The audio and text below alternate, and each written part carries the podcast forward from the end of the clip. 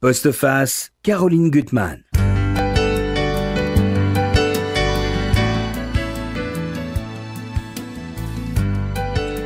À Postface, on aime découvrir et être surpris.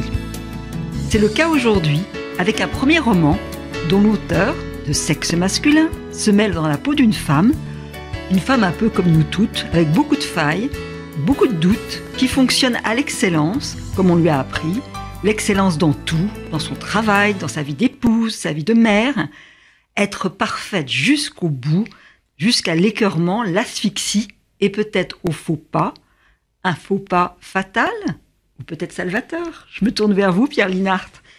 Vous êtes l'auteur de ce premier roman, tout à fait étonnant, euh, publié chez, aux éditions Anne Carrière, une mère modèle, pas parfaite, modèle. Et c'est un premier roman très subtil.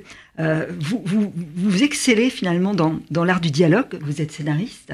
Et c'est des dialogues qui sont toujours très, très justes, parce qu'il y a des non-dits et des trop-dits. C'est ça, au fond, un, un dialogue qui est raté, euh, où on s'entend pas vraiment. Et ça vous montre bien les mésententes, ce qu'on n'entend pas de l'autre, la parole qu'on n'entend pas, qu'on veut prononcer.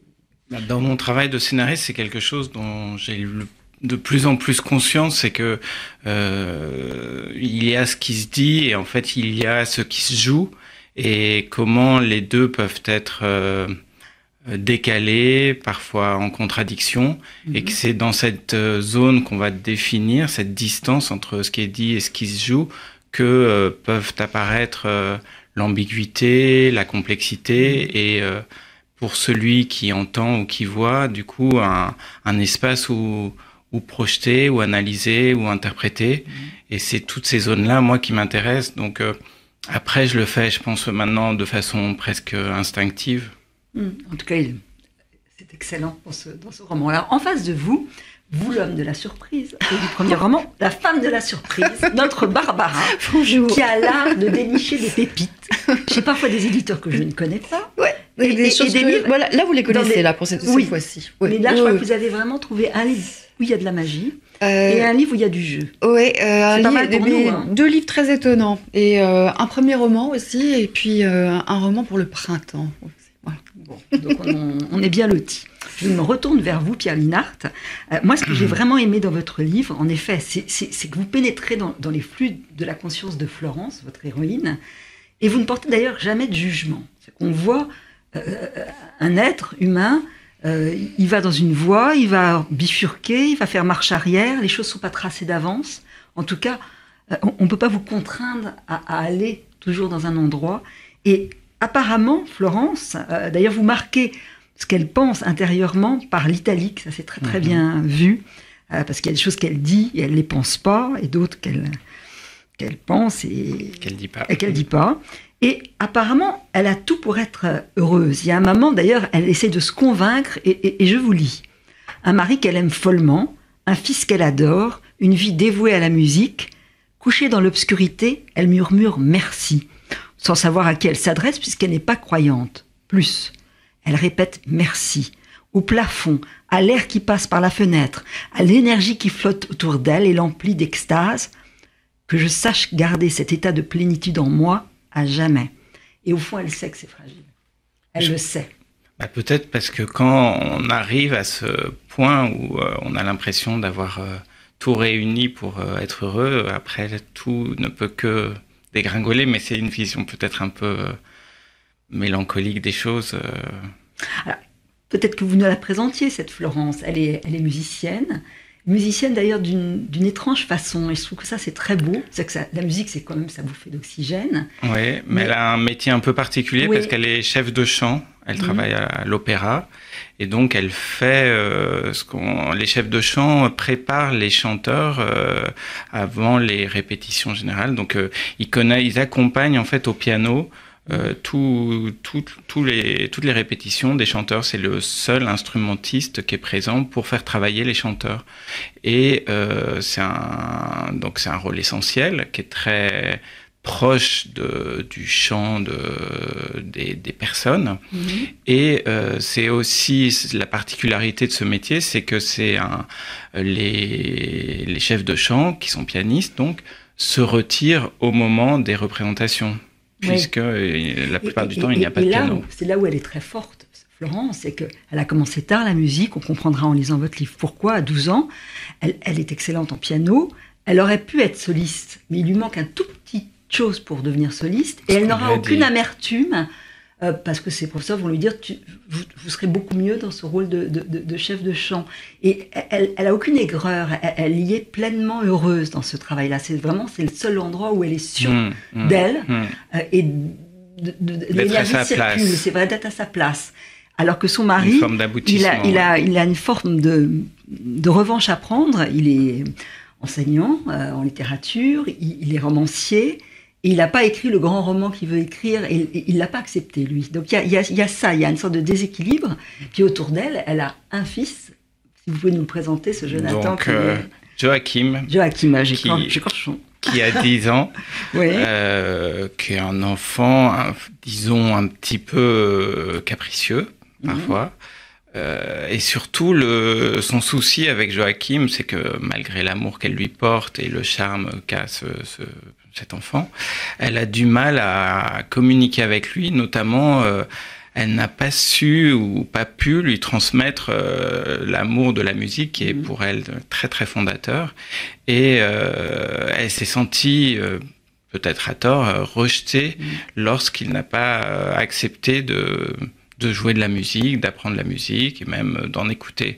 Vous avez beaucoup observé parce que c'est une grande justesse. La première scène où c'est la sortie de classe, où tous les parents s'épient, euh, se regardent parfois d'une mauvaise façon, tout à fait honnête. Puis son fils arrive, il a 10 ans, donc il est au bord de l'adolescente. Et vous montrez très très très bien, moi j'ai deux garçons que j'adore, mais cet âge où on montre pas. Et donc elle, elle perçoit ça, elle le perçoit mal, elle pense que c'est de l'hostilité. Vous avez, vous avez observé comment, comment votre terrain d'action, ça a été quoi bah, Je suis entouré de beaucoup, j'ai beaucoup d'amis qui, qui, ont des enfants, avec qui je passe des vacances, avec, qui, mhm. qui je passe du temps, qui ont des difficultés, beaucoup d'amis femmes, mhm. des Barbara notamment, des Caroline aussi, je connais, euh, des Florence, des, enfin beaucoup, beaucoup d'amis qui... Euh, qui se sont confiés à vous. Enfin, vous avez non, vu, non, non, enfin, mmh. se confient euh, de façon naturelle. C'est-à-dire qu'on est amis, que, de même que je me confie à mmh. elle. Euh, mmh.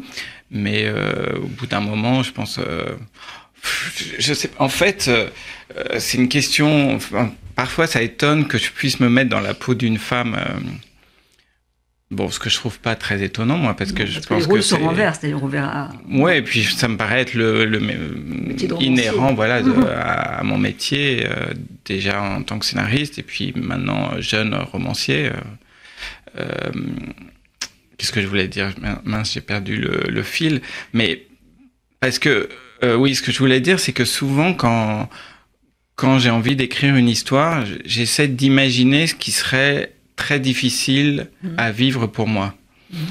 Et, euh, et ne pas réussir à établir une communication et une relation équilibrée avec mon enfant, euh, je pense que ce serait euh, quelque chose qui me rendrait malade. je pense que tout parent, à un moment ou à un autre, a l'impression de ne pas y arriver. de pas y arriver. Alors c'est vrai que là où elle va jusqu'au bout parce qu'elle a une profonde angoisse, elle est en crise et on va comprendre pourquoi, elle, elle, le lâche pas. Euh, Joachim. Elle va, par exemple, il, aime sa Game Boy, il aime regarder la télévision.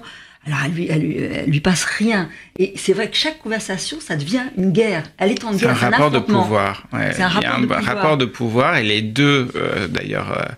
Elle le dit à un moment qu'il est têtu et elle se demande de qui tient ça. Et mhm. puis elle, en conclut que c'est d'elle parce qu'elle aussi, elle est très têtue. Et en fait, ils sont dans un rapport de force tous les deux. Mhm. Et ils sont enfermés dans cette dynamique et aucun des deux euh, n'arrive à trouver la sortie. Alors lui, il est très habile, comme d'ailleurs tout enfant.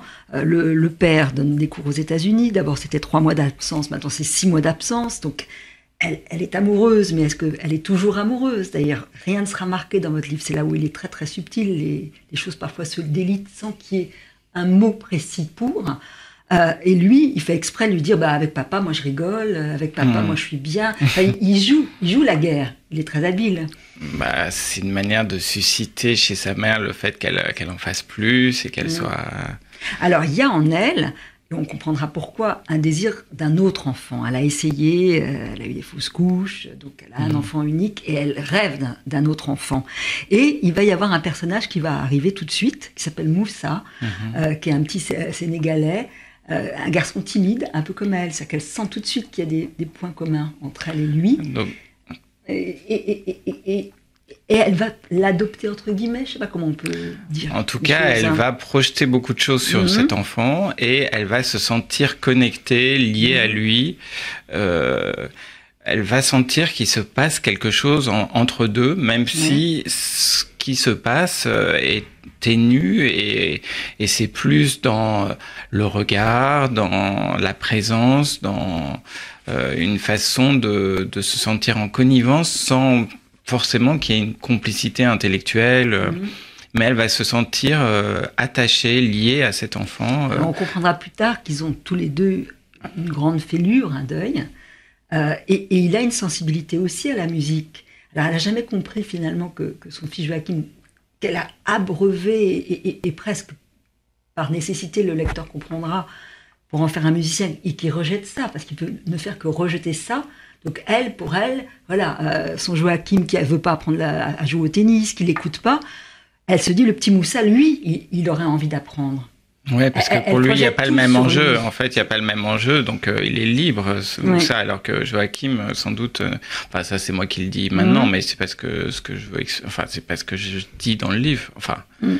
en tout cas pas, je l'explique pas, mais euh, pour Moussa, c'est un, elle lui, elle lui ouvre un nouvel horizon avec la mhm. musique, parce qu'il connaît pas la musique. Euh, chez lui, on les, on n'écoute pas particulièrement de ça. Euh, et donc, quand elle lui fait découvrir ça, il est très, puis aussi parce qu'il est sans doute attaché à elle et content qu'elle s'intéresse à lui. Donc, euh, elle lui ouvre les portes d'un nouveau monde. Ce qu'elle va projeter aussi sur lui, c'est qu'elle se dit voilà, c'est un petit garçon malheureux, abandonné, ses parents ne doivent pas bien s'occuper de lui. Et elle va, après coup, se rendre compte que la mère est au fond très aimante. Euh, mm. C'est une famille comme les elle autres, projette, avec, des grands frères. Enfin bon, mm. il y a une chaleur dans ce foyer. Et elle projette beaucoup. Elle projette beaucoup, ouais. Et elle a, et c'est ça où d'ailleurs son métier est important, d'être maître de chant, c'est qu'elle doit aider les autres à donner le meilleur d'eux-mêmes et mm. c'est ça qu'elle va mettre chez Moussa. Elle veut, mm. l'aider à mm. se libérer. Euh, et ça, c'est très beau, c'est leur rapport. Et, naturellement, son propre fils va se sentir lésé. À la fois, il est très ami avec Moussa, il a besoin d'avoir un, ami, un frère. Et, et, puis bon, bah, il, euh, son copain reçoit tous les plus beaux cadeaux, un iPod. Euh, c'est lui quand ils vont au musée, il y a une scène très très bien montrée, euh, les sorties à l'école, c'est terrible avec les maîtresses qui vous observent. Et alors elle va acheter la carte pour pour, pour Moussa. et puis finalement au départ elle veut rien acheter à son fils. Bah, parce qu'il s'intéresse pas au, au tableau, c'est-à-dire que Moussa il a l'air de s'intéresser à à la peinture de Gerhard Richter. Et euh, quand elle parle à Joachim, Joachim a l'air d'en avoir rien à faire. Donc, euh, à la fin, euh, elle veut faire plaisir à Moussa en lui offrant une carte postale, mais par rivalité, Joachim veut aussi une carte postale et en fait, il en veut dix, il n'en veut pas une. Mm. Parce que lui, c'est le fils. Ah, vous allez montrer, c'est ça aussi, avec beaucoup, tout doucement, comment il y a un moment où elle va vouloir s'affranchir des règles. au fond, pourquoi on s'impose des règles? Elle ne fume pas. On lui a dit qu'il était mauvais de fumer. Elle adore fumer. Pourquoi s'en priver? Euh, Il y a une autre scène, et ça j'aimerais la lire, où euh, bon, il y a un régisseur qui est plutôt séduisant. Michel, enfin, elle sait pas qu'elle le trouve spécialement séduisant, mais là, elle va le trouver séduisant. Jusqu'à présent, pas particulièrement, non. Et donc là, elle va le rejoindre dans la petite cour qui sert aux fumeurs. Je lis l'extrait. Tu fumes maintenant? Elle a rejoint le club des fumeurs dans la petite cour. Elle n'avait jamais remarqué à quel point les yeux de Michel étaient verts, deux émeraudes. J'ai fumé autrefois. Pourquoi tu prends cette voix suave et ce ton plein de sous-entendus? Il approche la flamme du briquet. Elle pose sa main sur la sienne. Il a la peau douce. Il est troublé par ce contact physique. Elle aussi. Merci. Encore cette voix suave. Elle inhale la fumée. La première taffe, le bonheur, la délivrance, la fumée dans la bouche, la gorge, les poumons, être empli. Elle ferme les yeux pour s'abandonner entièrement à ses sensations retrouvées. La dernière fois, c'était juste avant son test de grossesse, il y a plus de dix ans. Michel allume à son tour une cigarette. Il reste côte à côte en silence à fumer. Inutile de parler lorsqu'on fume avec quelqu'un. On partage déjà quelque chose. Comment a-t-elle pu s'en passer toutes ces années? Je suis pas concentrée. J'ai remarqué. Pourquoi tu me matais comme ça? À ton avis? Quoi tu joues Je pense en elle. Bon, je vous dis pas comment ça se termine. Et oui, le désir se, se, réveille chez cette Florence tout à coup. Elle rencontre cet ami de son fils, elle voit différemment son collègue Michel, elle a envie de fumer, elle a envie de boire, elle a envie de, de vivre des choses qu'elle s'est interdite de vivre. Au fond, pourquoi toutes ces interdictions Puis elle va parler à son frère aussi, Romain, mm. qui lui aussi d'ailleurs finalement a aussi une fêlure. Tous vos personnages, d'une façon ou d'une autre, ont quelque chose. Lui, il a, il a peur de disparaître sans rien laisser. C'est mm. ça sa, sa blessure elle, elle a construit, il a l'impression que elle a construit sa vie, alors que lui, c'est un électron libre et que s'il disparaissait parce qu'il est reporter, notamment euh, parfois mhm. de guerre, et il a l'impression que ça changerait la vie de personne s'il disparaissait. Ouais. Et ces liens vont devenir de plus en plus forts avec Moussa, au fur et à mesure où elle se libère, d'une certaine façon. Bah, ouais, à la limite, plus sa vie traditionnelle est passée euh, et présente euh, et mm, sont bouleversées, plus euh, le lien avec Moussa se renforce, comme si c'était lui qui allait la conduire vers ce qu'elle est réellement. Et en fait, derrière tout ce qui se passe toutes les péripéties, enfin toute l'évolution de mon personnage, c'est plus euh, comment on essaie de retrouver qui on est et après s'être perdu au cours de, de sa vie. Mm. Et il y a aussi l'idée de, de, la vérité des mots. Son mari, mm. qui est aux États-Unis, ne pense qu'à une seule chose, c'est à ce qu'elle vienne le rejoindre avec son fils et qu'elle s'installe aux États-Unis. Ça veut dire abandonner son travail à l'opéra euh, pour trouver quelque chose qui serait un métier d'assistante, enfin quand même se sacrifier. Et elle, par facilité, elle a besoin de temps, elle va dire oui. Et en même temps, c'est une promesse qu'elle sait qu'elle peut pas tenir. Donc elle est prise quand même dans un étau entre la promesse, les mots qu'elle a prononcés et, puis son désir qui est de plus en plus absent. Bah, en fait, Ça vous le montrez très bien. Je crois que quand elle dit oui, c'est euh, en fait parce qu'elle commence déjà à percevoir qu'il y a quelque chose qui va pas, mhm. et elle dit oui à ça parce que comme si c'était la solution, c'est de se reconcentrer sur sa vie de couple avec euh, William, alors que c'est le contraire. Si ça va pas, c'est pas en se reconcentrant qu'on va arranger les choses. Donc elle le fait un peu euh, dans un mouvement de d'inquiétude. Et mm-hmm. en fait, elle va se sentir prisonnière de cette promesse qu'elle se sent incapable d'honorer elle ne le sait pas vraiment. C'est ça qui est hmm. beau. D'ailleurs, il, y, a beaucoup d'incertitudes en elle. Beaucoup Parce qu'il y a des pulsions. Ouais, on ne maîtrise hmm. pas tout. Euh, hmm. Elle ne se maîtrise pas. Oui, l'envie de peut-être de renouer, pourquoi pas. Ouais. Et puis elle est, elle est, très très attachée à son mari. Et puis elle, est, elle, est attachée à leur couple aussi. À ce qui, son couple. ce qui représente aux yeux des autres. Euh, elle, euh, elle, ça la grandit aussi. Oui. Oui, tout à fait. Ce que d'ailleurs son frère Romain voit en elle, un couple hmm. soudé. Hmm. C'est une force pour elle. Hmm. On va laisser une mère oh non quelques minutes, mais attendez, elle va vous donner beaucoup d'envie. Barbara, Barbara la femme qui donne des envies. La journaliste modèle. Alors, euh, euh, je ne sais pas, mais en tout cas, euh, ça c'est un livre. Alors, je ne sais pas si c'est un livre modèle, mais c'est un premier roman aussi, La fin des idoles de Nicolas Godmet qui euh, est, hein. publié aux éditions Tohubohu. Oui, une drôle de couverture avec une, une petite dame blonde qui peut faire penser à une star euh, de la télé-réalité, puisqu'ici, ah. alors, euh, vous voyez, c'est un, un, gros bébé, euh, un gros bébé que j'ai pourtant lu en une journée, je l'ai dévoré, même si j'ai eu trois, cinq pages de, de crainte et de doute, puisque on est justement dans l'univers de la télé-réalité. Alors, la perspective de lire 400 pages sur cet univers-là, ça ne me mettait pas forcément en appétit, mais se rassurer tout de suite, Nicolas Godmet et quelqu'un de malin, euh, quelqu'un euh, qui vient du, monde de l'audiovisuel, c'est un, monde qu'il connaît bien. Mhm.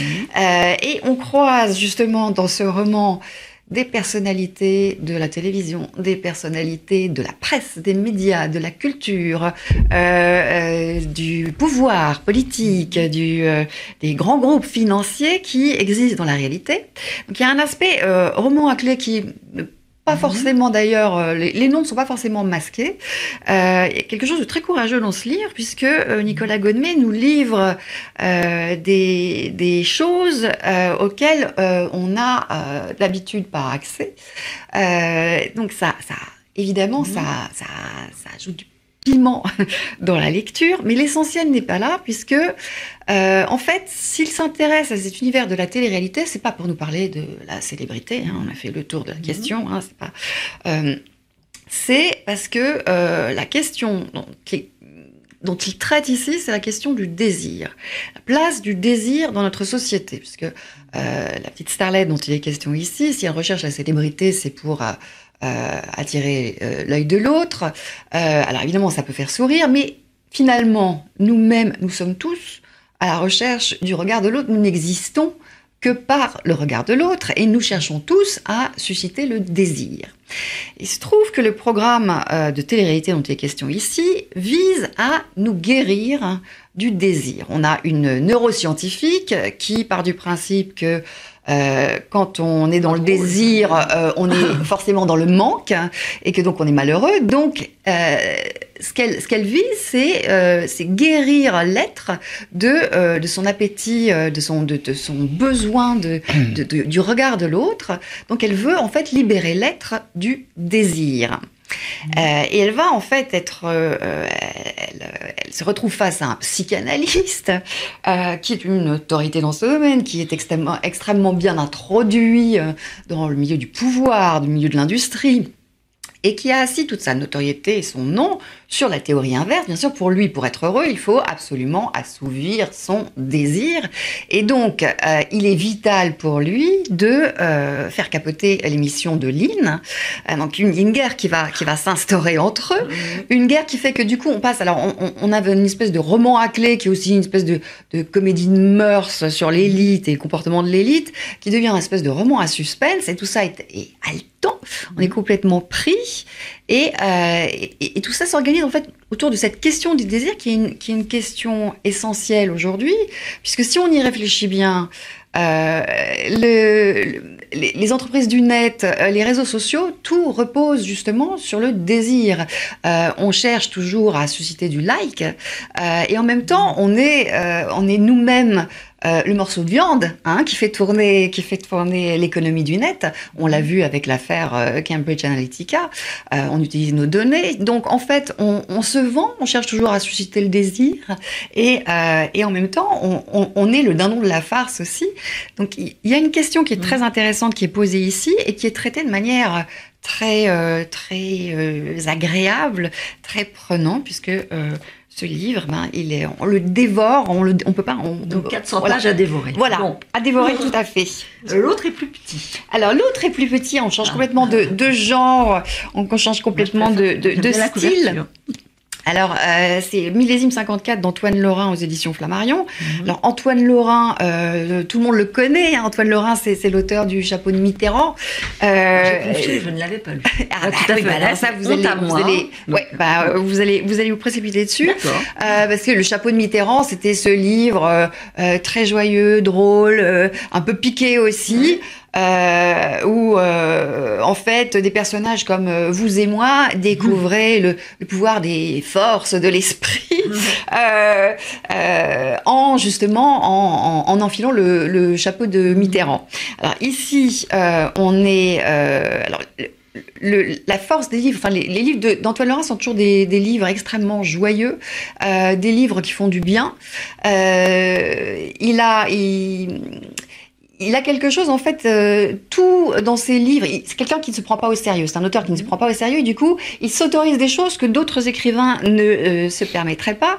C'est-à-dire que euh, tous ses livres euh, s'appuient sur un événement absolument improbable, incroyable, qui, qui est entre la magie et le et, l'absurde. et le fait est que euh, ils cherchent même pas à expliquer tellement ces événements et, euh, et, et, on les accepte de fait avec, avec plaisir. On, ferme, on, on, accepte ça parce que ça fait partie du charme d'Antoine Lorrain. Donc ici, on est euh, 18 rue, euh, euh, je ne sais plus, Armand Charolier euh, à Paris dans les années 2000. Euh, dans cet immeuble, en fait, tout va bien ou à peu près. Il y a le, on est en train de percer la, la ligne météore, donc l'immeuble est, est, un peu secoué régulièrement. on a un Hubert Larnaudy qui est l'arrière arrière petit-fils mmh. du, du, du, constructeur de l'immeuble qui euh, s'est fait enfermer dans sa cave euh, mhm. par des cambrioleurs, qui est euh, sauvé de justesse par Bob qui débarque de Roissy et qui vient de louer un appartement via Airbnb dans l'immeuble. Et donc Hubert, qui dans sa cave a eu le temps de réfléchir, découvre une bouteille de 54 qu'il décide de déboucher. il invite Bob et puis il invite aussi Magali qui habite au, rez-de-chaussée, qui a une boutique au rez-de-chaussée. Il invite Julien qui vient d'emménager.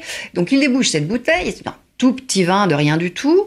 Et bizarrement, ce petit vin se révèle absolument divin, tellement divin que le lendemain, à bracadabra, cette petite troupe se réveille euh, l'année du vin en 54. Alors, et on a, on a du coup Hubert qui a un rendez-vous d'affaires au, au, Ritz qui se retrouve face à Salvador Dali et Gala. On a Julien qui, euh, dont le métier est de préparer des cocktails au Harris Bar, qui euh, prépare un cocktail à Audrey Hepburn et, euh, Hubert de Givenchy. Euh, on a Magali qui va à Passage Choiseul et qui tombe sur sa grand-mère qui est âgée de deux ans de moins qu'elle. et puis tout ce petit monde qui est complètement groggy, parce qu'il lui arrive, se retrouve au hall le soir à dîner avec Gabin et Piaf. Alors, qu'est-ce qui s'est passé? Uh-huh. Je ne dis pas, évidemment. Qu'est-ce qui va de, qu'est-ce qui, va arriver à ces personnages? Je ne le dis pas. Euh, c'est un livre amusant, c'est un livre charmant, c'est un livre de printemps qui met des mm. papillons, des pâquerettes dans la tête, euh, tout plein. Mais c'est pas qu'un livre charmant, parce qu'il y a rien de, de gratuit hein, chez Antoine Lorrain. C'est un, c'est un livre où en fait on se retrouve dans un Paris où les gens euh, se parlent, où les mm. gens parlent une langue aussi, une langue qui a du corps, hein, une langue mm. qui claque, qui fouette. Il y a des accents. c'est une langue où les gens se regardent. Mhm. C'est une langue où les gens sont attentifs les uns aux autres. Un où ils s'entraident. C'est un, un aussi un Paris où les gens mangent, boivent et fument. En fait, c'est le Paris d'avant le portable, c'est le Paris d'avant les écrans, c'est le Paris d'avant les interdictions. On a le droit de manger, de fumer, de boire, de s'amuser. Euh, et donc un voilà, Paris qui plaira à Florence. C'est un livre très héroïne parce qu'elle déteste les portables. de Pierre C'est un livre merveilleux, mais qui parle aussi du merveilleux de la relation euh, avec l'autre. Voilà, et qui, de, ce, de ce merveilleux. C'est pas que nostalgique, ça nous invite à renouer avec tout ça. voilà, hein, c'est fini. non, jamais fini. Je reviens à vous, Pierre Linhart, avec une mère modèle. Euh, aux éditions Anne Carrière. Alors on va, euh, on a laissé euh, Florence et William, et là on les a laissés dans une crise. Il y a une scène qui est très violente parce que Florence va à tout prix que son mari prenne compte, accepte, intègre Moussa. Moussa, et elle a l'impression qu'il le méprise, et elle, a, elle, est très violente parce qu'elle monte très très vite dans la violence, hein, dans le mm. ton. Euh, et euh, je, je, lis un petit passage. De quoi tu veux que je discute avec un môme dont je n'ai rien à foutre? Ben, C'est bien ce que je dis. Et c'est un crime. Mais moi, je ne m'en fous pas. Et je ne supporte pas que tu le traites comme ça. Il la regarde fumer nerveusement et ne la reconnaît pas. Elle est tellement passionnée et à vif. Un éclair de haine le parcourt à la pensée de ce que ce foutu mot m'a réveillé en elle. Puis l'absurdité de la situation lui cite aux yeux. Être jaloux d'un enfant de dix ans. Il y a quelque chose entre Moussa et Florence qui lui échappe, et à présent, il n'a plus du tout envie de chercher à comprendre de quoi il s'agit. Il la laisse à sa cigarette et quitte la chambre.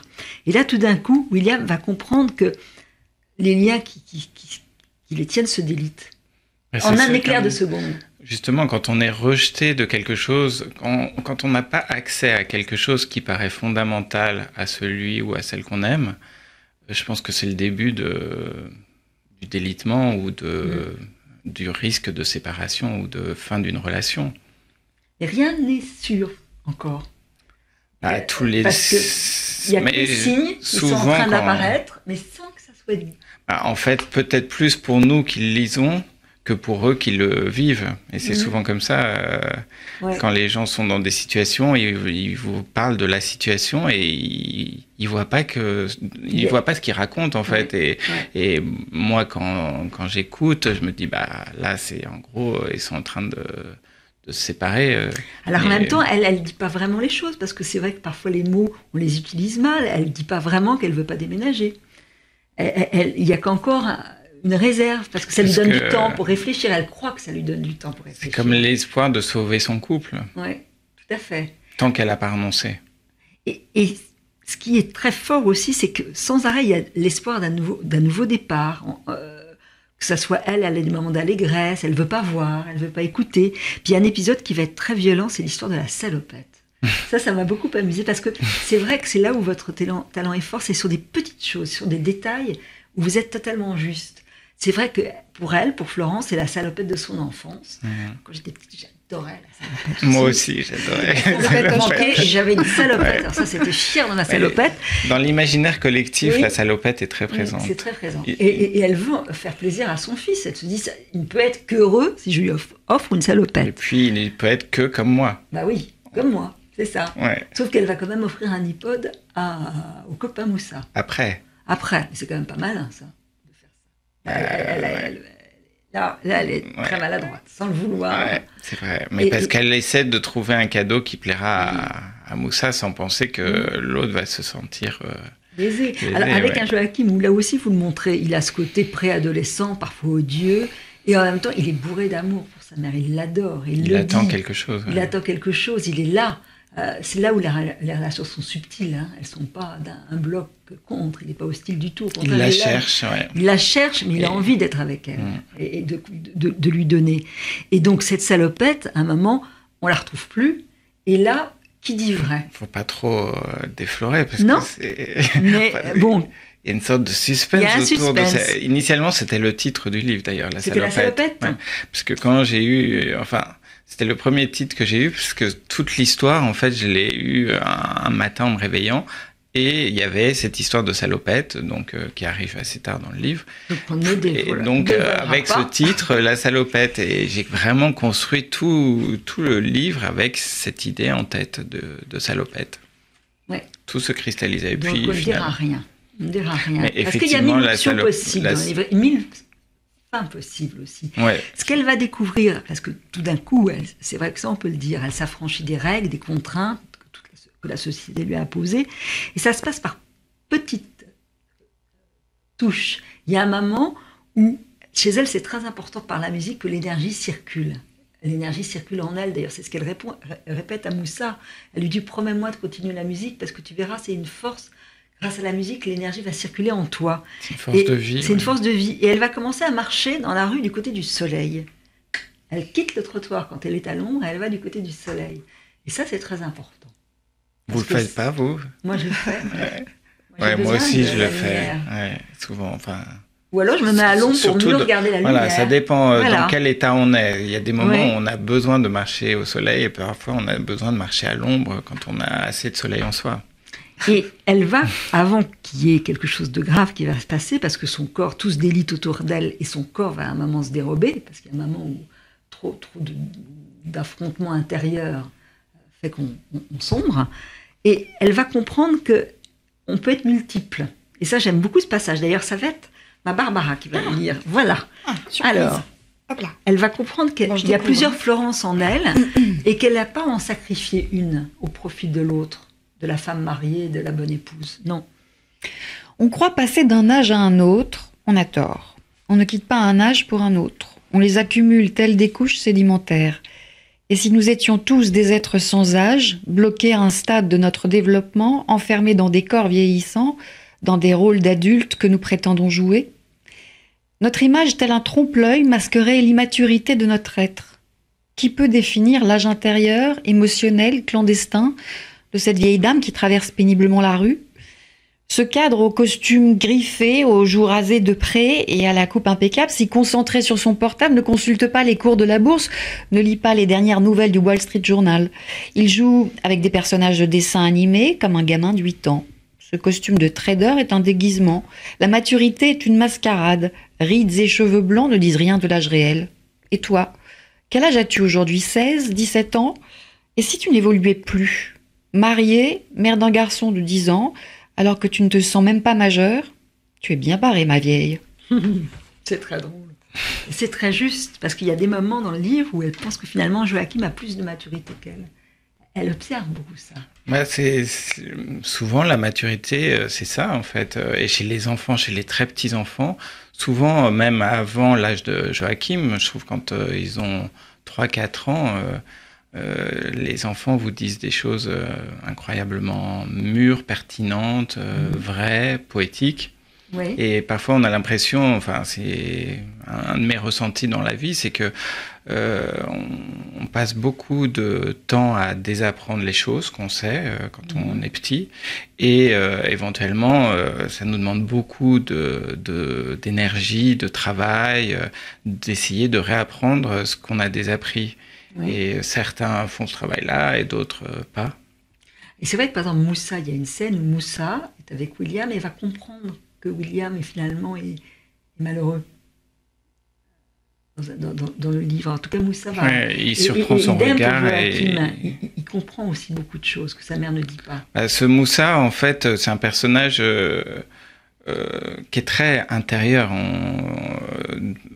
dans le livre, je passe dans la subjectivité. Bon, je suis mm. beaucoup plus dans celle de Florence, mais parfois je suis aussi dans mm. celle de William. Et à un moment, je suis dans celle de Joachim. En revanche, je suis jamais dans la subjectivité de, de Moussa.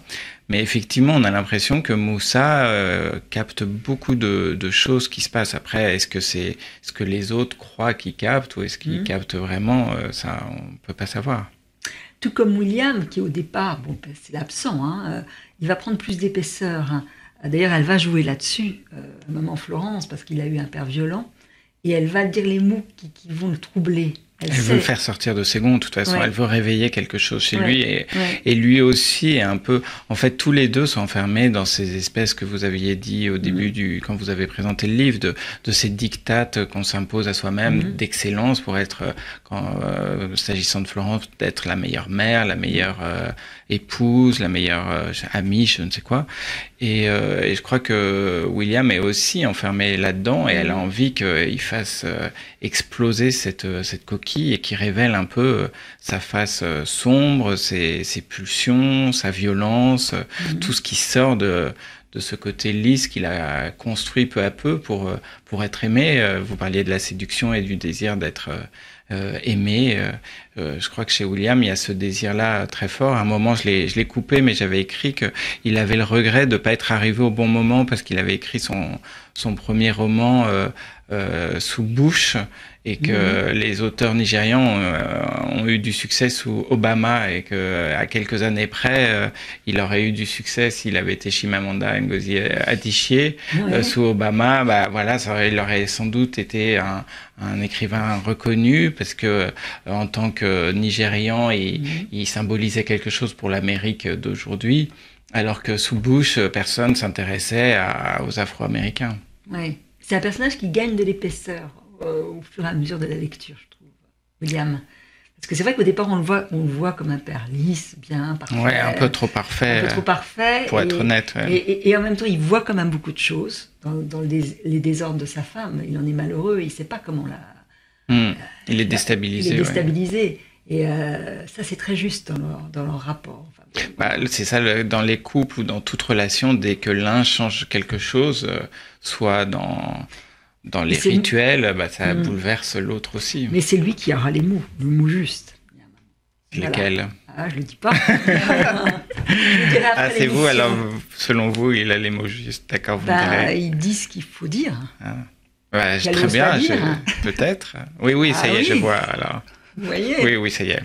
Oh, c'est l'émission du secret. Hein. Hein On dirait que c'est un, livre de suspense, euh, un vrai thriller, un Agatha Christie. Il y a plein de choses qu'on n'a pas dit dans une mère modèle. Il y a plein de choses à découvrir dans votre livre, Pierre Linhart.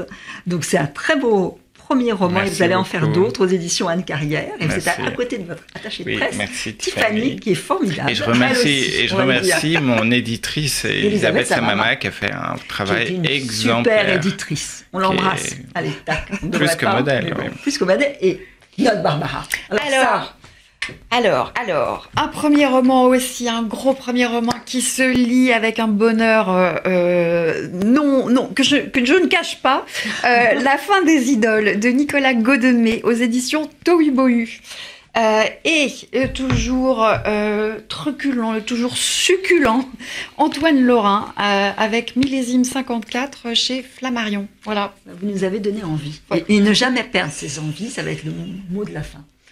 Et aller lire tous ses livres, dont celui de Pierre Linhart. Voilà. Bon appétit. Bon appétit. Au revoir.